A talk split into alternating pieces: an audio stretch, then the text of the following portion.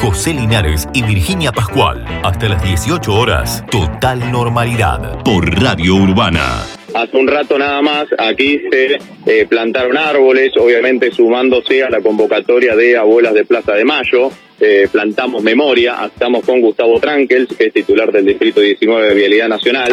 Es la presencia de Vialidad Nacional, en este caso el Distrito Bahía Blanca, en una conmemoración tan importante para todo el país, ¿no? En la historia de los argentinos, el 24 de marzo de 1976 ha quedado impreso a sangre y mantener viva la memoria de todos aquellos detenidos desaparecidos de esa etapa tan oscura de nuestra historia es una obligación de todos. Eh, por la, colocación de estos árboles es eh, apostar a la vida, eh, apostar a la memoria, sostener entre todos la democracia que se supo conseguir eh, y que a tantos le costó la vida por el simple hecho de pensar distinto a quienes en ese momento usurpaban el poder por la fuerza. Presidente Alberto Fernández. En esa sociedad que estaba tan aterrada, apareció un día un grupo de madres que empezó a plantearle a los dictadores, a los genocidas, empezó a preguntarle dónde estaban sus hijos y empezamos a ver con asombro el coraje de esas madres.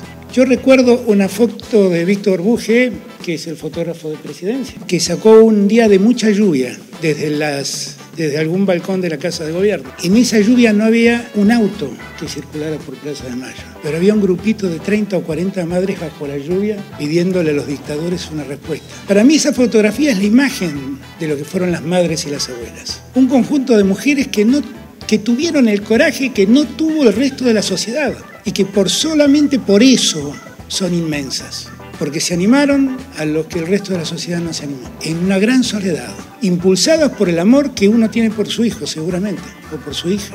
Total normalidad. Pregunto. Jorge Rubio, Radio 10 Bahía Blanca. Con la, con la cuestión de que arranco, arranca. ¿La norma de tolerancia cero sale o no sale? Eh, la norma es, es, uno de los aspectos eh, que se está discutiendo en el Consejo Deliberante y, en algún momento va a salir. También lo queremos enmarcar en lo que es la discusión en la legislatura de la provincia de Buenos Aires para tener criterios uniformes. Intendente de Bahía Blanca, Héctor Gay. Hay, hay muchas otras cosas también en el Consejo Deliberante.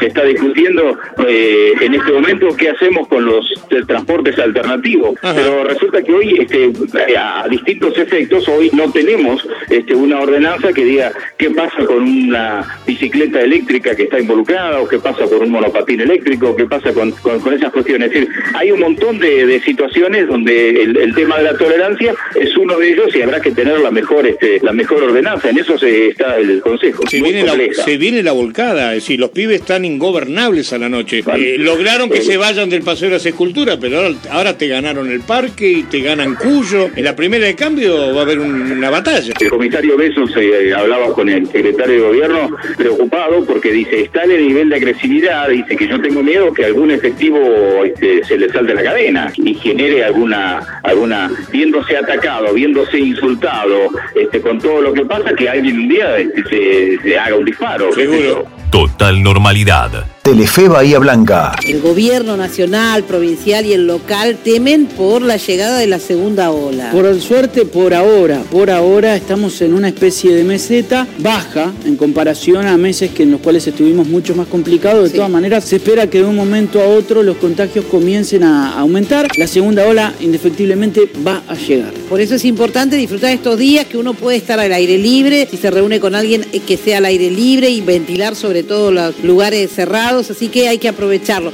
Estos son los números del día de hoy. 59 casos positivos, un promedio entre 30 a 40 casos por día, todavía sigue manteniéndose así la, la, cantidad de contagios en Bahía Blanca. Para hablar de esta campaña de vacunación que sigue avanzando en la ciudad y en la región, como también este concepto que preocupa de la posible llegada de la segunda ola y la reunión que va a haber hoy en la ciudad entre directores del Hospital Pena, Hospital Municipal, referentes de la Asociación Médica y autoridades sanitarias de la ciudad, es que está en línea Maximiliano Núñez Fariña, titular de Región Sanitaria Primera. Ahí vamos, la primera mañana. La reunión que nosotros venimos eh, comunicándome con todos los, comunicándonos con todos los actores sanitarios desde el año pasado. Eh, durante el periodo de pandemia, donde estaban los momentos más críticos, nos reuníamos en forma virtual todos los miércoles y durante casi nueve meses. Cuando empezó a descender, esas se fueron haciendo más esporádicas y bueno, y hace una semana nos hemos encontrado con, con el intendente en, otro, en otra reunión, en otro acto y, quedamos en empezar a juntarnos a partir de esta semana. Va a haber un poco menos que preocuparse porque el año pasado lo que se pudo hacer es